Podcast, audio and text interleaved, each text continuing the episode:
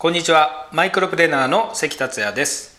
マイクロプレーナーで億を稼ぐ思考をテーマに3分で学ぶ音声をお届けします。今回のテーマはあなたの時給単価はいくらです。あなたは今の時給単価がいくらっていうふうにすぐに数字でお答えできますでしょうか？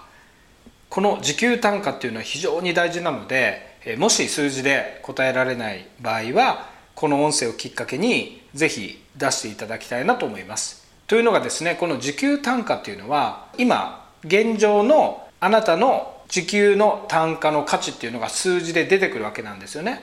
まあ、それは会社で、え勤められていったら、まあ、会社からま評価されてるという本当のあなたの価値ではないんですけれども今実際に収入があるっていうその収入から導き出した時給単価であるのでまずはそれを把握していただくんですね。で次にあなたが実際に月収いくらになりたいと。その場合の時給単価というのもしっかり数字で把握しておくっていうことが非常に大事になります。というのはその価値のギャップっていうのがどうしてもあるんですよね。その価値のギャップを埋めていくためにどうすればいいかっていうのをそこから具体的に考えていくというその作業の前にこの時給単価を把握するっていうのが非常に大事というわけです。では実際に計算方法なんですけどもこれはまあ非常に簡単でですね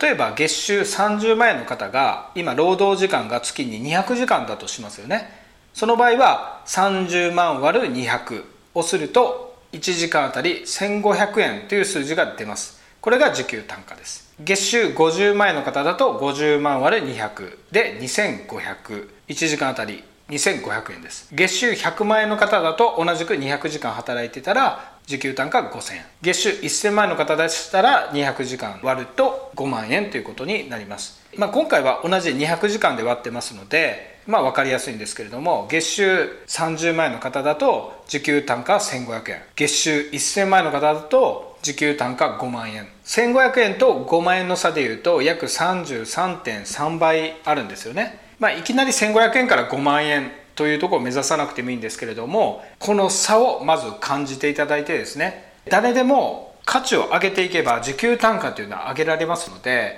今回の音声ではまず時給単価を把握してあなたの今現状とこうなりたいという目標の数値の差を感じていただければと思います。今回の音声は以上になります。それではまた明日。